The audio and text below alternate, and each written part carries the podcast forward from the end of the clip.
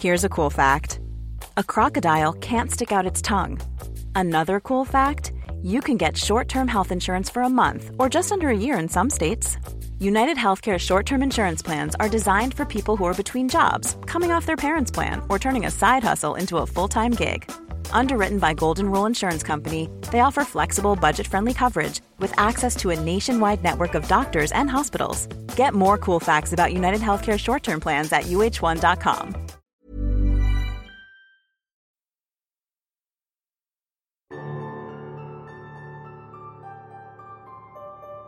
En 1978 se dio a conocer la historia por la que el miedo a los payasos es razón de fobias y pesadillas.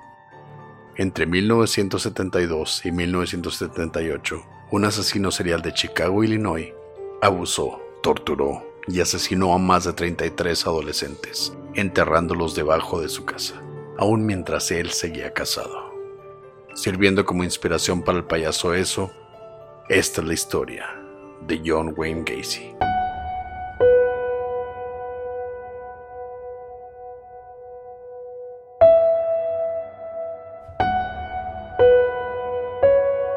Estás escuchando Señales Podcast.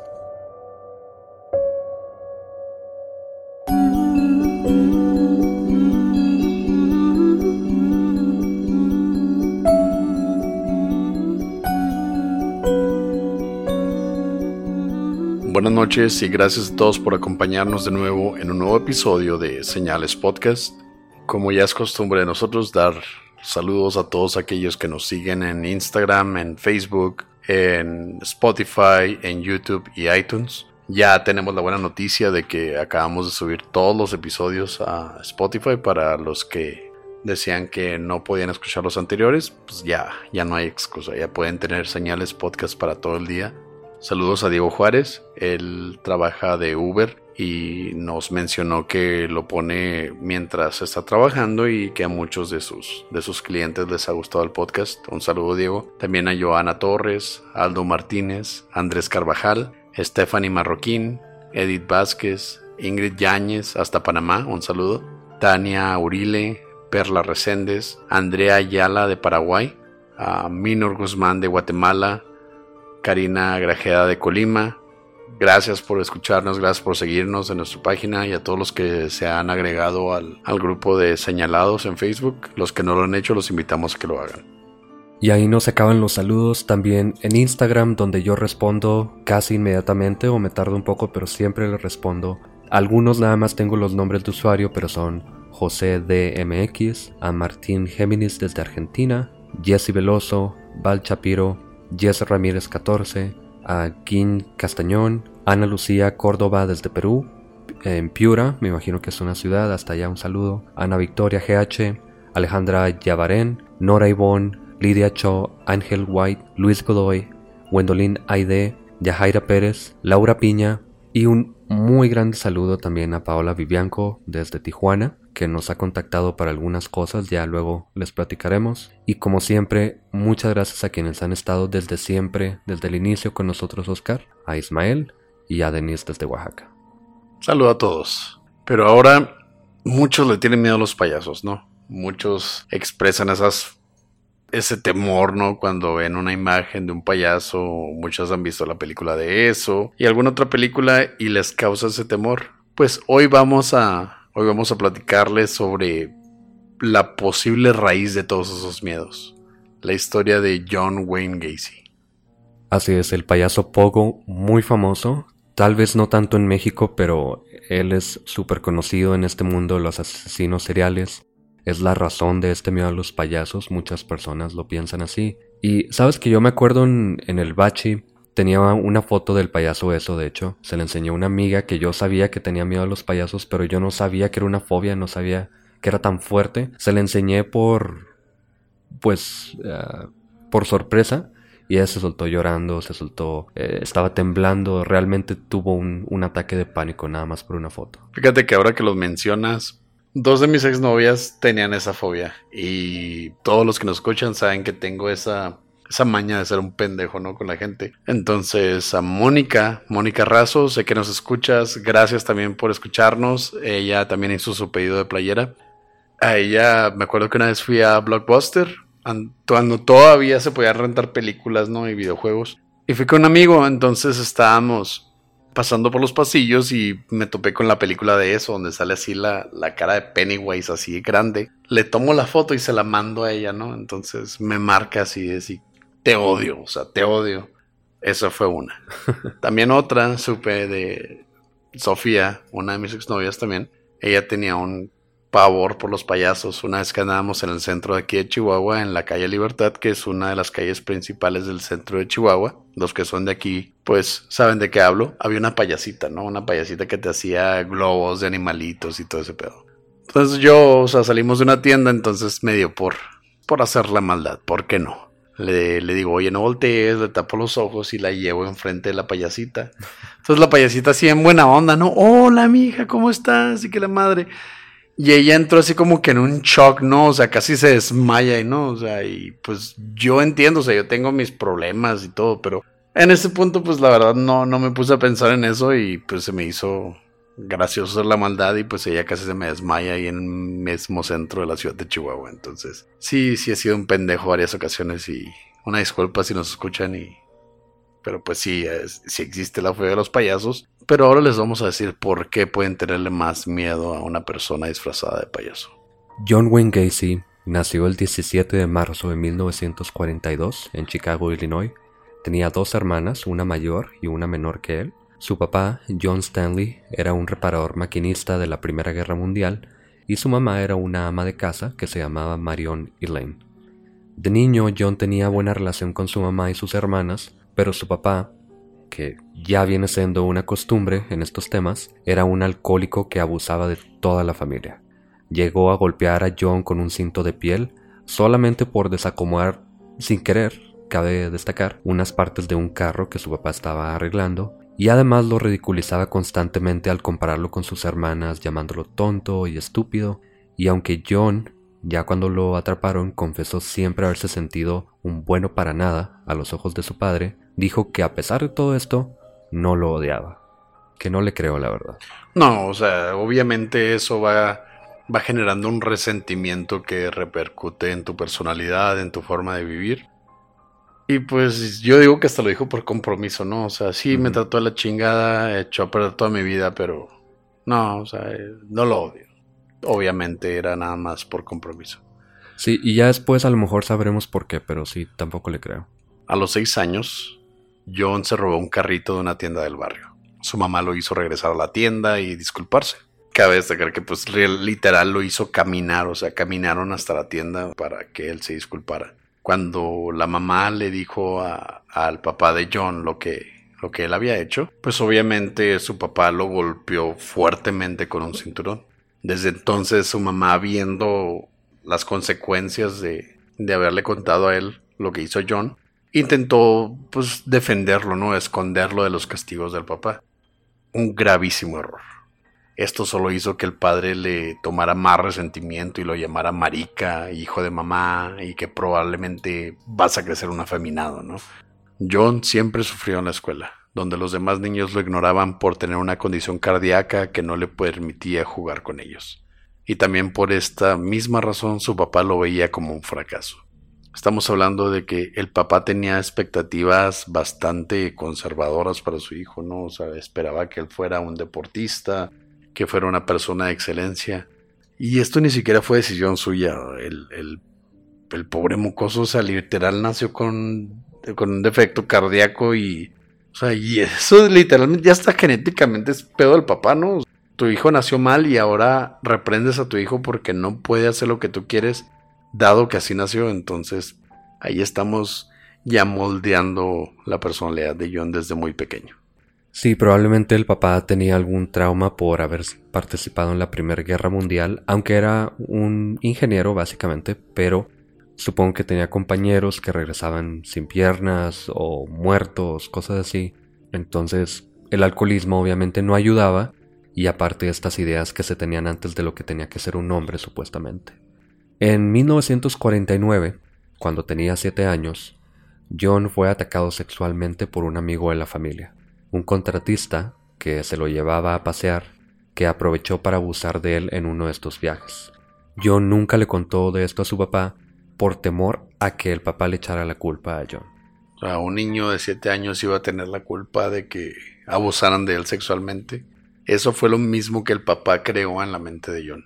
Eso es como, como los padres, ¿no? De aquí de México que literal públicamente dijeron, creo que fue el cardenal Norberto Rivera el que dijo que los niños también tenían la culpa de que los padres abusaran de ellos sexualmente. Sí, o sea, de que los padres tuvieran, los padres de la iglesia, o sea, abusaran de ellos, de que los niños también tenían la culpa, no sé, por ser tan sensuales o algo así, o sea, es una pendejada, pero pues realmente es, un, es una forma de pensar que se puede transmitir a tu hijo, ¿no? Si lo crías de cierta manera.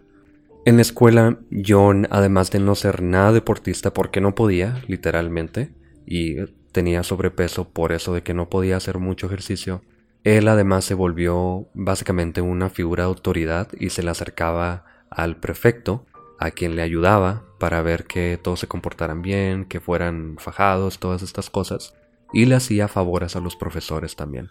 Él desde muy pequeño intentó ser una figura de autoridad y acercársele a las figuras de autoridad para, para ayudarles básicamente. Y más que nada tratar de conseguir algún tipo de, de aprobación de ellos, ¿no? O sea, ser reconocido por algo, siendo que en su casa pues era lo que menos pasaba. Él era humillado, era minimizado, entonces él se esforzó porque, porque se le reconociera por ser algo importante. Exacto. Cuando tenía 11 años, y todo esto lo que le estamos contando lo conocemos por boca de John Wayne Gacy, ya cuando se le arresta él nos platica absolutamente todo.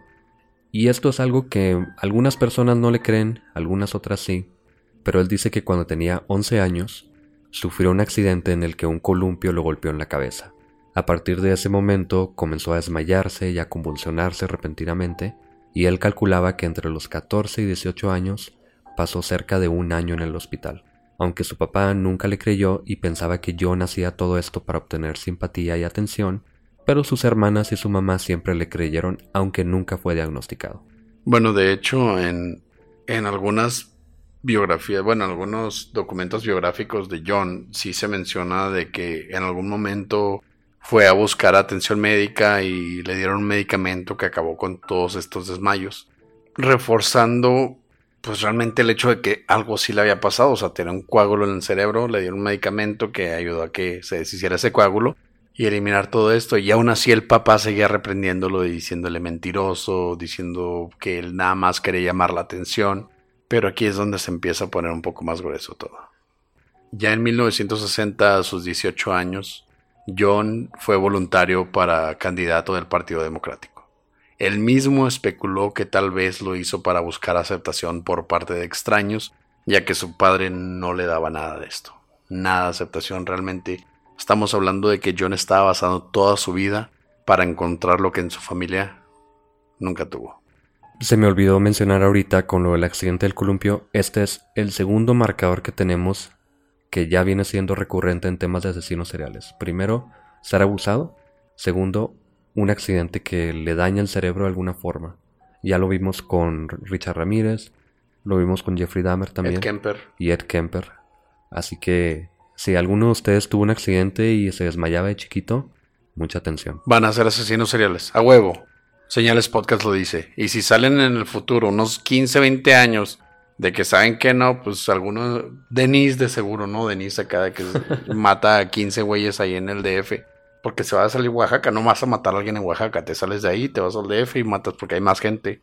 Señales lo dijo primero. Señores policías, nosotros no estamos recomendándole a Denise hacer nada, que quede claro. Ese mismo año, en 1960, John se escapa a Las Vegas, donde consiguió un empleo en una morgue, en donde además dormía en un cuartito en la parte de atrás. Y John cuenta que una noche, ya cuando se habían ido todos los demás, se subió a la mesa de preparación con un cuerpo de un adolescente que estaban embalsamando, al que tocó y acarició.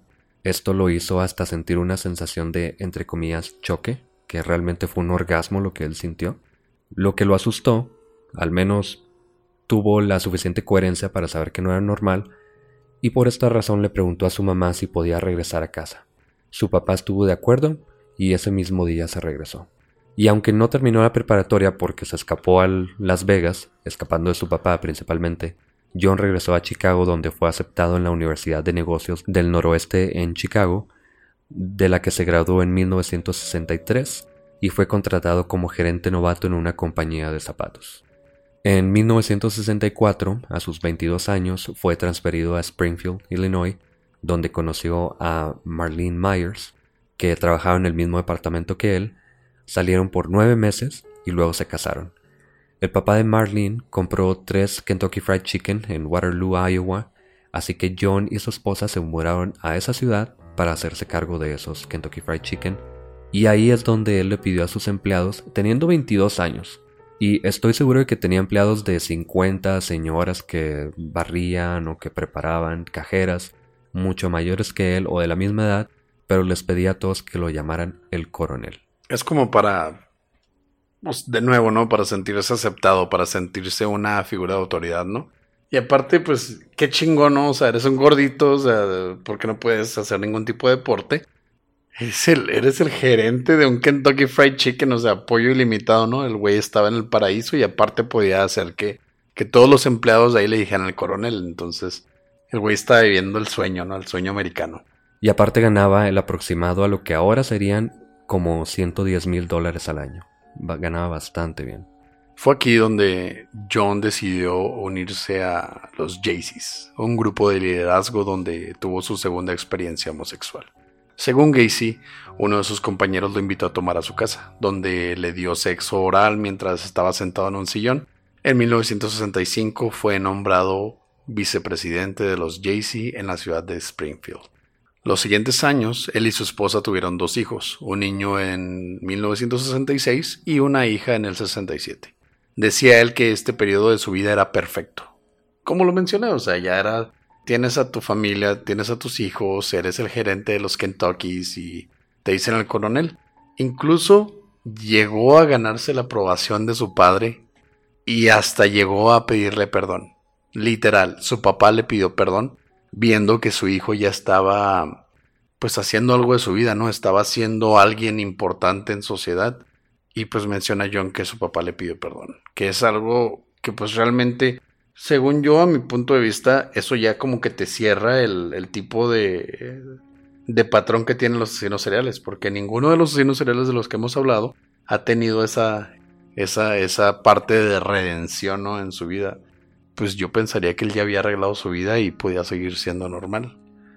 Pero no era así. Aunque John tenía la vida perfecta, él nos damos cuenta de que llevaba una doble vida en este momento. Le era infiel a su esposa constantemente con prostitutas, además de tener un club en el sótano de su casa, a donde por cierto no dejaba entrar a su esposa para nada, y en ese club, en su sótano, él tomaba y jugaba billar con sus empleados y a muchos les hacía proposiciones sexuales. Pero John siempre tenía esta actitud de que si él le hacía una proposición sexual a uno de ellos y se negaban o lo tomaban como un insulto o como algo poco profesional porque trabajaran para él, él decía que era una broma o que estaba poniendo a prueba su, su moral. Él decía, yo soy tu jefe, qué bueno que me dijiste que no, yo sé que, que eres persona bien. Ah, era, era por güey, te estaba, te estaba poniendo prueba, ¿no? O sea... Es como cuando le dices a alguien, oye, vamos a robarnos un banco, y matar a un niño, ¿no? Y lo, güey, ¿estás loco? Nada, nada, güey, era broma, o sea, era, era ver qué tan, qué tan correcto eres, ¿no? O sea, así se le llamaba John, pero estoy seguro de que si alguien accedía, pues, chido para él, ¿no? Él se aventaba el... Sí, claro, obviamente. En agosto de 1967, John comete su primer abuso sexual. Un adolescente llamado Donald Borges, hijo de uno de sus compañeros de los Jaycee, que son este grupo de liderazgo, fue invitado a casa de John con la oferta de ver películas pornográficas. Bien normal este pedo, obviamente. Vamos a ver porno. Fuga. ya en casa de John lo alcoholizó y le decía que si alguna vez se había quedado con las ganas de tener relaciones con una mujer por ser rechazado, entonces podía tal vez experimentar con un hombre porque de todas maneras se siente igual que te la chupe un hombre y nunca falla. Así le decía, y esto lo dijo varias veces, pero esta es la primera persona a la que se lo dice. Enfield lo convenció de darle sexo oral y esto lo fue haciendo con varios de sus empleados. Wey, O sea, aquí ya este güey estaba demostrando cada vez más su enfermedad, estaba ya manipulando a sus empleados, ya estaba como quien dice trabajando a sus posibles víctimas, nada más para satisfacer su deseo sexual. O sea, sí está mencionado en varias de, de sus confesiones, bueno, de parte de su confesión, sí decía él que era, era un adicto al sexo, una persona muy sexualmente activa y realmente su mujer su esposa no lo llenaba. Entonces él empezó a experimentar por otros lados, pero siempre tuvo este, este tipo de inclinación homosexual. Después de esto, en marzo del 68, Borges le confesó a su papá lo que había pasado, por lo que decidieron denunciar a, Gacy. Él obviamente negó totalmente las acusaciones, diciendo que se trataba de un ataque político, ya que casualmente el padre de este chavito, de Borges, fue contendiente opuesto a, John Gacy en la presidencia de los Jaycees y exigió una prueba de polígrafo, que es el detector de mentiras, que pues falló miserablemente. En mayo de este mismo año se procesaron cargos de sodomía en contra de, John Wayne Gacy, por lo que John le tuvo que pagar a uno de sus empleados. Bueno, o decidió, no tuvo que, pero decidió pagarle a uno de sus empleados para que le pusieran una friega a Borges, no, para que lo golpearan y lo intimidaran para que no testificara en contra de él. Cosa que, pues obviamente, o sea, te están dando una feria por pegarle a uno de tus compañeros de trabajo, chance de te mal, pues vas y le pegas, ¿no? Cosa que hicieron en septiembre de ese año por la cantidad de 300 dólares, que pues en ese tiempo sí era bastante dinero, mientras le gritaban que no testificara. Borges denunció al atacante, al que le puso la friega, quien al inicio negó el crimen, pero pronto pues soltó la sopa, ¿no? Dijo, ¿sabes qué? Gacy me pagó 300 dólares por golpear a este chavo para que no testificara. Ya después de esto se le obligó a John a hacerse una evaluación mental con la que se le diagnosticó un desorden de personalidad antisocial. Este es un foco rojo también, como todos los asesinos seriales que hemos platicado. Todos tienen este, este tipo de, de doble mentalidad, ¿no? La normal y la otra que los que cuando entran en ese tipo de, de estado, no sé si sea de este estado de tipo euforia cuando están cometiendo sus crímenes, es algo un poco más mencionado en, los casos de los asesinos seriales conocidos. Entonces, y ahí estamos yendo por la misma línea. Siendo que el desorden de personalidad antisocial era caracterizada por sociopatía y psicopatía. Cuando lo diagnosticaron a John, también dijeron que él nunca iba a poder verse beneficiado por ningún tipo de terapia o tratamiento, que siempre iba a ser un conflicto para la sociedad, básicamente no podía vivir en sociedad, pero que era competente para someterlo a juicio. Esto no era excusa para lo que había hecho. Se le sentencia a 10 años de prisión por el crimen de sodomía, que es un crimen bastante cuestionable, pero lo hizo contra un menor de edad, forzándolo básicamente, así que al menos lo pudieron sentenciar.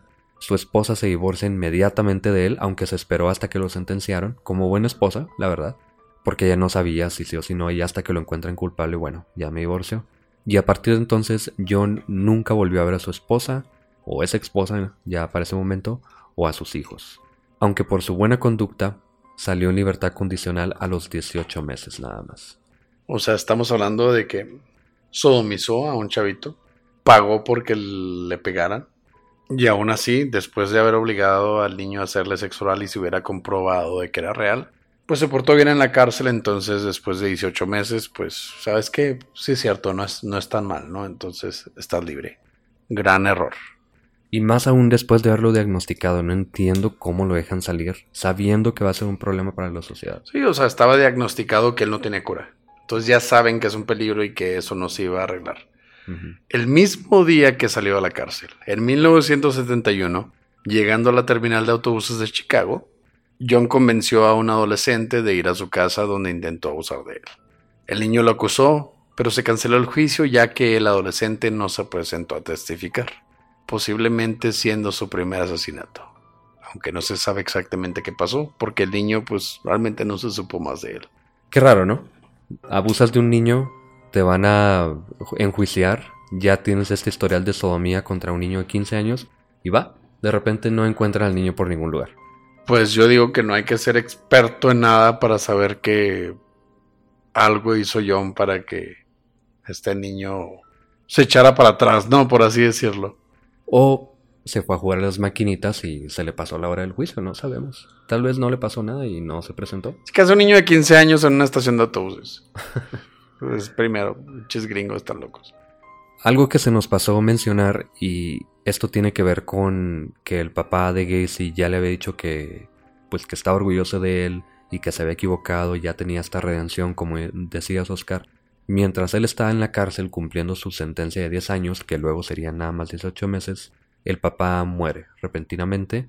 Cuentan los custodios que en ese momento en que le dieron la noticia él se tiró al suelo, empezó a llorar, empezó a temblar básicamente de coraje y esto parece que marca mucho a John. Es muy poco tiempo antes de que salga de la cárcel y no sé si esto haya afectado realmente su...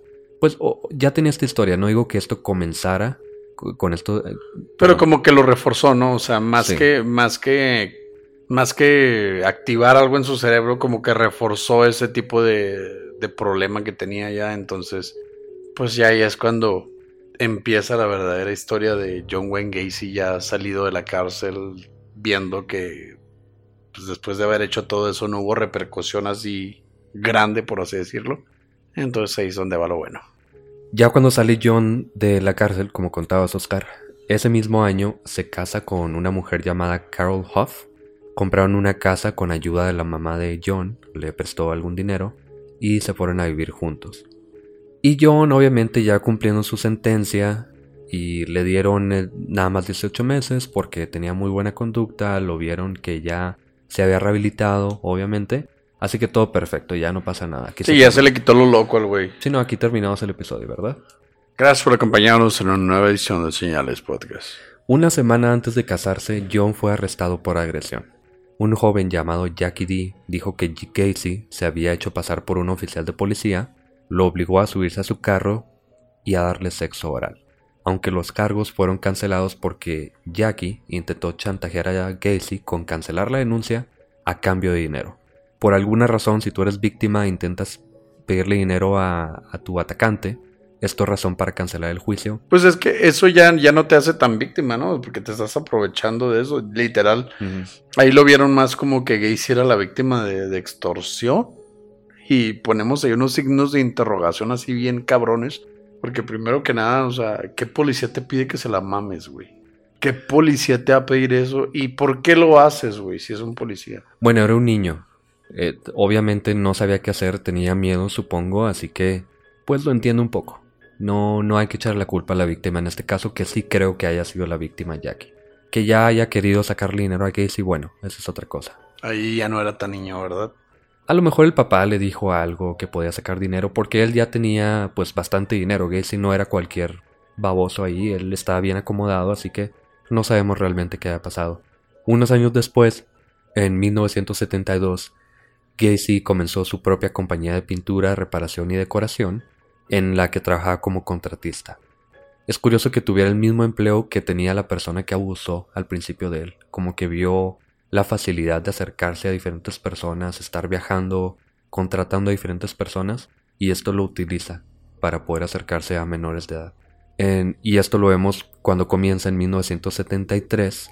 Él se lleva a uno de sus empleados a Florida a revisar una propiedad que había comprado John, y ya estando en el hotel, John viola a, a este niño. Este adolescente nunca presentó cargos, pero él y un amigo de este joven fueron a casa de Casey donde lo golpearon hasta cansarse básicamente. Cuando la esposa le pregunta a John qué es lo que había pasado, por qué lo habían golpeado, John le dice que él era un empleado al que no le quiso pagar por haber hecho un mal trabajo y se fue a vengar. Él logra sacarse totalmente la culpa de esto. Pero pues ahí vemos que John sigue impune. O sea, realmente él pudiéndolo haber denunciado, habiéndolo procesado, no, dijo pues mejor hago justicia por mi propia mano y le parto su madre. Gran error porque esto hizo que John viera que sus actos no tenían castigo. Después con su misma empresa comenzó a involucrarse en el ámbito político, primero ofreciéndole trabajos sin costo a la oficina local del Partido Demócrata, y poco a poco haciéndose de amistades y contactos. En el 75 es cuando Gacy inventa su personalidad, el famoso payaso Pogo, con el que se presentaba en eventos de caridad, colecta de fondos para el partido y visitas a hospitales infantiles. Diablos, o sea, ahí es cuando él estaba literal en su entorno, ¿no? En lo que le gustaba, buscando jóvenes y niños. Y sí, él era un sociópata. Para él era muy fácil hacer personalidades, buscar cómo usar esas amistades, esos contactos. Así que él era muy bueno para hablar, era muy bueno para convencer a las personas de básicamente todo y ya lo estamos viendo desde ahorita, que no es nada comparado con lo que viene después.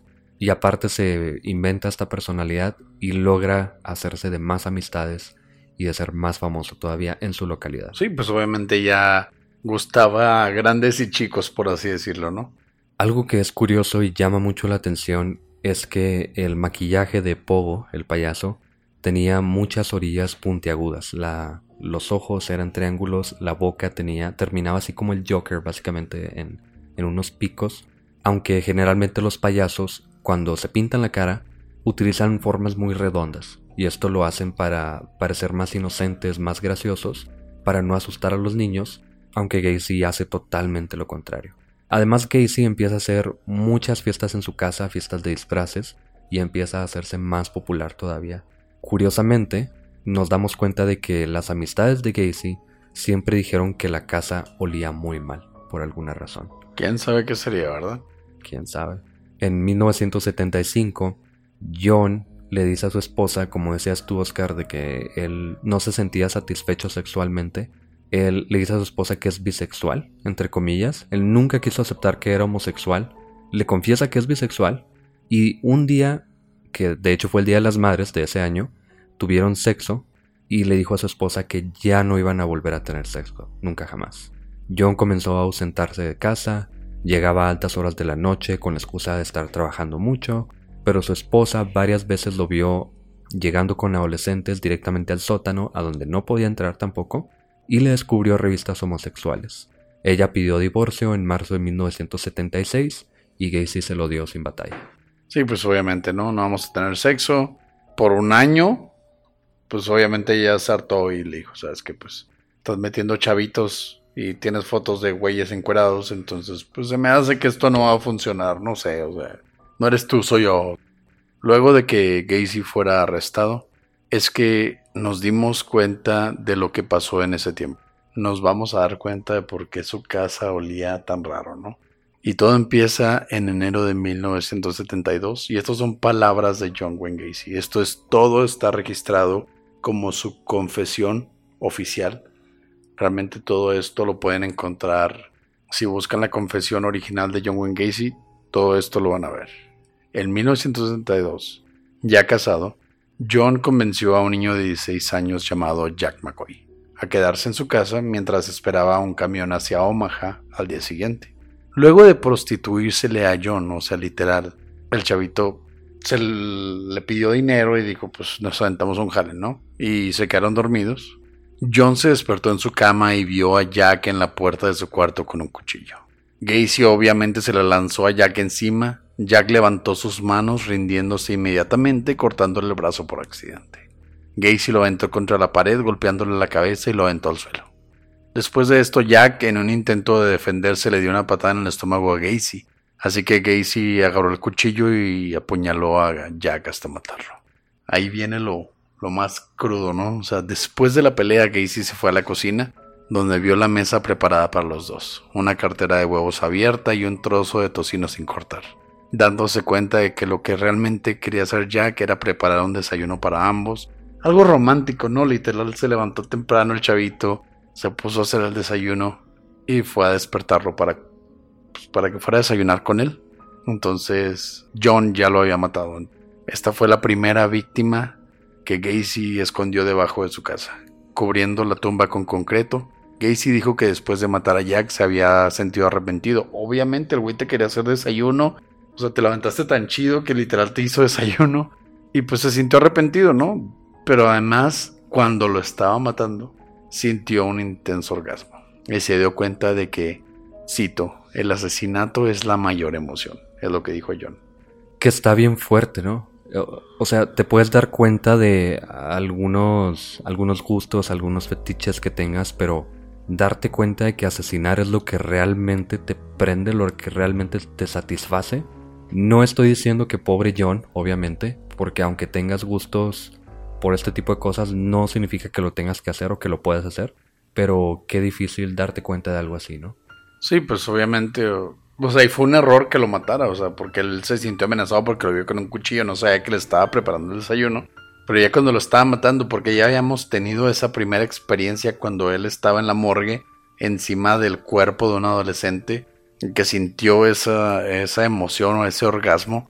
Entonces ahí ya fue cuando le empezó a agarrar más el gusto. Ya cuando, fue cuando se dio cuenta de que eso en su mente no estaba mal, era lo que le causaba placer y él no se podía controlar. Si fuera una persona normal y posiblemente podría justificarse este asesinato porque él pensaba que lo iba a matar Jack y termina en, su mente defendiéndose al menos por un momento, de todas formas ya dándose cuenta de que matar a alguien le daba estos orgasmos tan intensos, él, aunado a que tenía sociopatía, psicopatía y todo esto, pues no se pudo controlar a partir de ahí.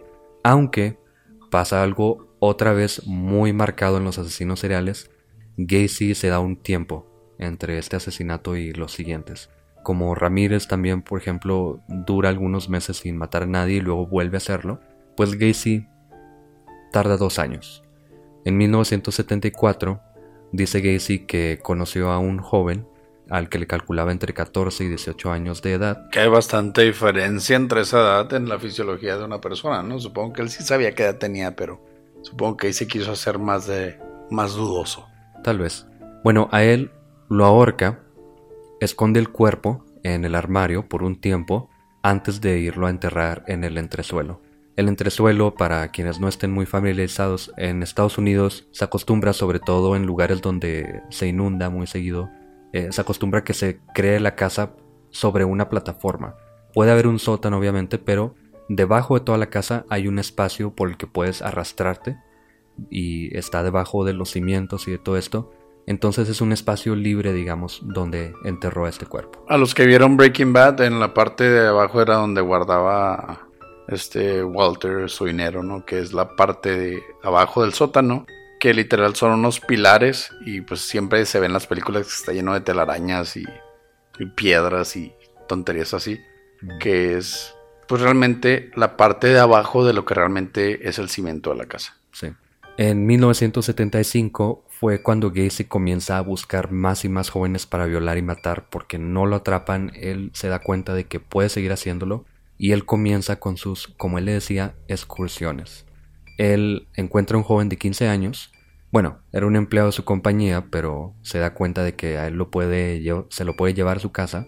Este joven se llamaba Anthony Antonucci y este joven se lastima trabajando para Gacy.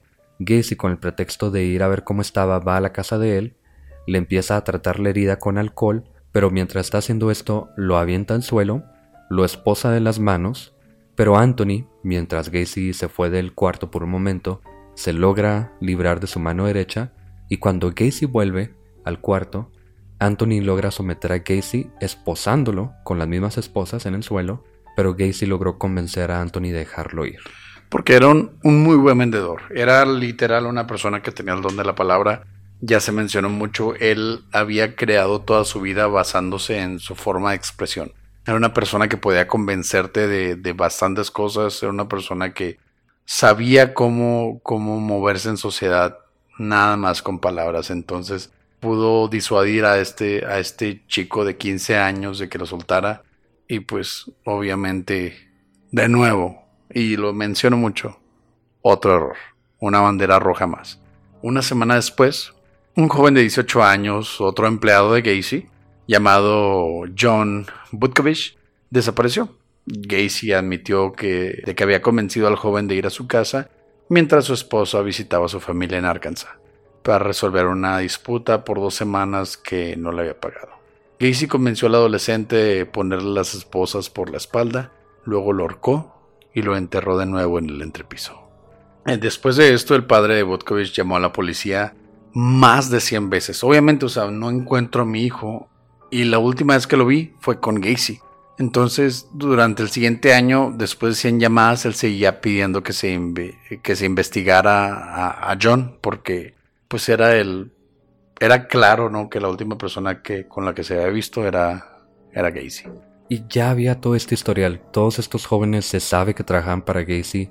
Ya tenía esta convicción de sodomía, aunque en ese momento no era común que se comunicaran entre sí los departamentos de policía, pero era fácil de investigar y de todas maneras no lo investigan.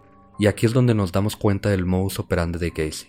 Convencía a los jóvenes, que generalmente trabajaban para él, de enseñarles, entre comillas, el truco de las esposas, y así les decía, con el pretexto de que él era un payaso, les iba a enseñar un truco como hacer un animal con un globo o algo así, se dejaban esposar y cuando esto pasaba él los violaba y los torturaba. Después, todavía burlándose de ellos aún más, les decía, ahora conocerás el juego de la soga, y los ahorcaba por detrás. A los cuerpos siempre los enterró en el entrepiso de su casa, y tantas fueron sus víctimas que ya al final de sus asesinatos no tenía espacio debajo de su casa por lo que comenzó a aventar a los cuerpos al río.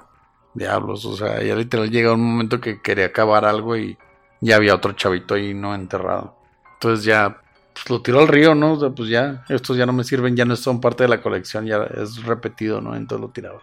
Ya había comentado sobre esto en otros episodios, pero aquí nos damos cuenta de que John era un asesino de proceso. A él no le interesaba quedarse con los cuerpos, no le interesaba guardar cosas, aunque sí guardó algunas cosas, pero no era, no era su objeto, su objeto era matar, su objeto era este orgasmo que sentía al matar a las personas, entonces clasifica como un asesino de proceso. Hey folks, I'm Mark Marin from the WTF podcast and this episode is brought to you by Kleenex Ultra Soft Tissues. Your ally to help tackle your allergy symptoms this season. I love the change of seasons, but nobody loves pollen and all those other things floating in the air that make you sneeze during this nice weather. Kleenex Ultra Soft tissues are hypoallergenic and allergist approved. So fight back against watery eyes and runny noses without worrying about irritating your skin. For this allergy season, grab Kleenex and face allergies head on. El 11 de diciembre de 1978, después de dos años de asesinatos múltiples, Gacy visitó la farmacia Desplaines para discutir un trabajo de remodelación, donde conoció a un joven de 15 años llamado Robert Priest, a quien le ofreció contratarlo por 5 dólares la hora, que era más del doble de lo que ganaba este, este chico de 15 años en la farmacia. Jerome le dijo a su madre que en y cito, un contratista quiere hablar conmigo sobre un puesto en su compañía. Jerome nunca volvió. Por lo que la madre levantó un reporte a la policía y el dueño de la farmacia indicó que Gacy era el contratista que había contactado a este chico. La policía después de esto fue a casa de Gacy a la siguiente mañana y les dijo él que no le había ofrecido trabajo, pero sí le había preguntado si había materiales de remodelación en el, en el almacén de la farmacia justificando así la interacción que tuvieron Gacy y este chico. Luego les dijo que él iría a responder preguntas a la comandancia más tarde, ya que estaba ocupado. Gacy llegó a la estación a las 3.20 de la mañana, cubierto en lodo, con la excusa de haber tenido un accidente automovilístico. Güey, lo acababa de enterrar y aún así se fue a la, a la comandancia, ¿no? O sea, va a enterrar al chavito al que acaba de matar y descaradamente todavía va a la policía y dice, no, ¿sabes qué? Choqué, ¿no? No sé, cambió una llanta o me volteé, chingue su madre, lo que haya sido. Y aún así la policía, pues obviamente tomó su declaración. Esto me da un poco de risa, Oscar, porque es como... hay un video, no me acuerdo exactamente dónde lo vi, de que le preguntan a un niño si se comió los chocolates de, de la familia. Y él dice que no, y lo voltean a ver al niño y tiene la boca llena de chocolate. Básicamente hace exactamente lo mismo que ese. Él llega cubierto de lodo, Obviamente después de estar trabajando en, su patio o en donde sea, obviamente tratando de enterrar el cuerpo de este niño y la policía, bueno, empiezan a dudar, pero es tan obvio que era lo que estaba haciendo y de todas maneras le vale madre. Él pensaba que nunca lo iban a, a atrapar. Después de que el dueño de la farmacia le dice a la policía que Gacy había estado ahí, que él era el contratista, y que la mamá dice que no regresó el niño después de decirle que va con un contratista, la policía ya está al fin convencida de que Casey estaba involucrado en la desaparición. Luego ellos Por fin se meten a la base de datos de la policía, contactan a la policía que ya lo habían detenido por esto de sodomía en su pasado y dos días después, el 13 de diciembre, los agentes obtuvieron una orden de cateo y descubrieron varios artículos sospechosos en la casa de Gacy, incluyendo un anillo de graduación con las iniciales JAS, varias licencias de conducir, unas esposas, libros homosexuales y de pederastia, ropa de tamaños muy pequeños para ser de Gacy y una pistola. Durante estos días además la policía descubrió de varios adolescentes desaparecidos o cuerpos encontrados que se relacionaban con Gacy, y este anillo con las iniciales JS resultó ser de John Allen Sick, quien había desaparecido en 1977 después de comprarle un carro a Gacy. O sea, ya literal ahí ya tenían todas las pruebas para, para agarrarlo, ¿no? O sea, ya pues ya era demasiado, ¿no? Los cuerpos que encontraron supongo que habían sido los del río y pues fueron tras de Gacy. Para el 18 de diciembre, Gacy comenzó a mostrar señas de cansancio por la constante investigación que la policía tenía sobre él.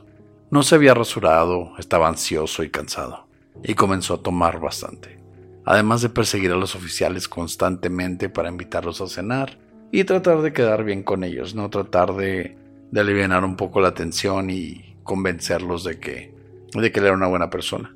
Sí, fíjate que ya sabes de dos cuerpos, ya saben que una persona desapareció y ver conmigo, pero ¿qué te parece si vamos por unas hamburguesas y nos olvidamos de todo? Sí, te voy a pechar unas chéves, ahí acóplate. Entonces, después de esto, el 19 de diciembre del mismo año, mientras los investigadores preparaban evidencia para una segunda orden de cateo, Gacy los invitó a su casa. Mientras uno de ellos le, echó plática a Gacy para distraerlo, el otro entró a su cuarto para intentar leer el número de serie de una televisión de marca Motorola que pensaban que pertenecía a una de las víctimas. El oficial detectó un tipo de olor, ¿no? Se empezó a leer y olía así como, según el oficial, a muerto, que provenía del desagüe del baño. O sea, así bien, bien normal, ¿no? O sea, oye, güey, huele a muerto. y sabes que ya lo hemos escuchado en otros casos de los que no hemos hablado, pero los policías saben perfectamente cómo huele un cuerpo de una persona y por eso se da cuenta este detective. Durante los siguientes días, Gacy se dedicó a visitar a sus amigos y a su abogado.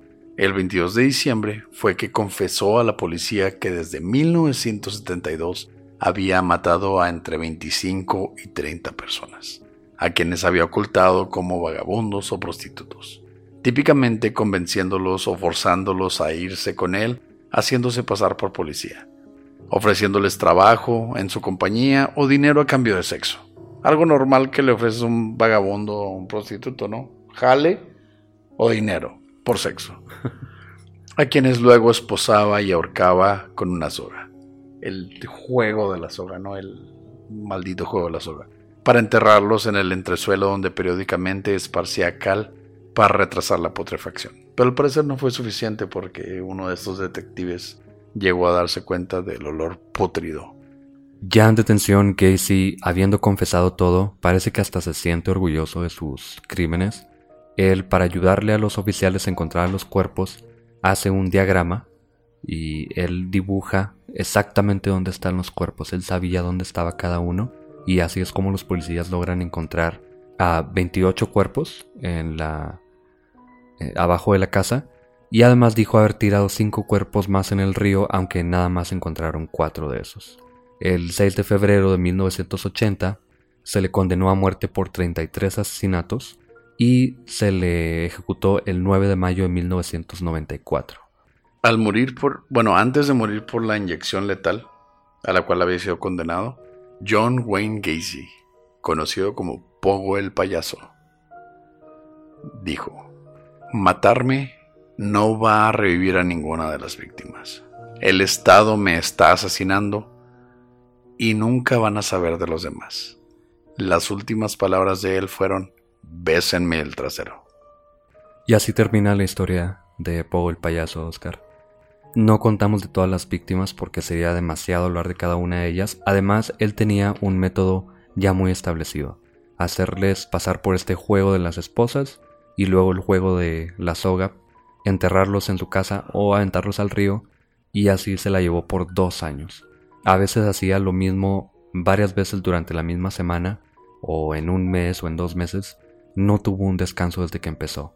Y cabe destacar que, a raíz de este caso, se instauró el protocolo de la alerta Amber en 1984, que básicamente dice no tienes que esperarte 24 horas para denunciar que alguien está desaparecido y con alguna descripción que tengas de esa persona o de la posible persona que se la haya llevado, generalmente una niña, puede ser un niño, quien sea, ya se alerta en el público en general, en la televisión, ahora en los celulares también.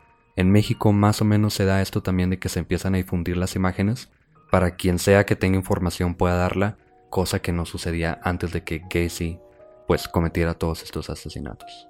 Yo me pongo a pensar y la verdad se bueno, yo sé que él siempre lo hacía fuera de personaje, pero la gente que lo conoció de payaso y que llegó a ser su víctima, yo pienso que sus últimas, sus últimos momentos fueron ver a Pogo el payaso amarrándote, violándote y después estrangulándote.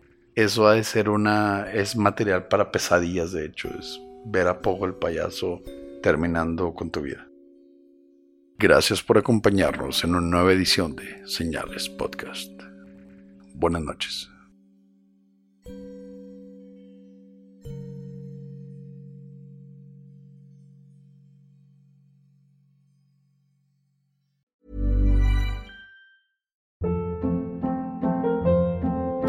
Hold up. What was that? Boring. No flavor. That was as bad as those leftovers you ate all week. Kiki Palmer here, and it's time to say hello to something fresh and guilt-free. Hello Fresh. Jazz up dinner with pecan-crusted chicken or garlic butter shrimp scampi. Now that's music to my mouth. Hello Fresh. Let's get this dinner party started. Discover all the delicious possibilities at hellofresh.com.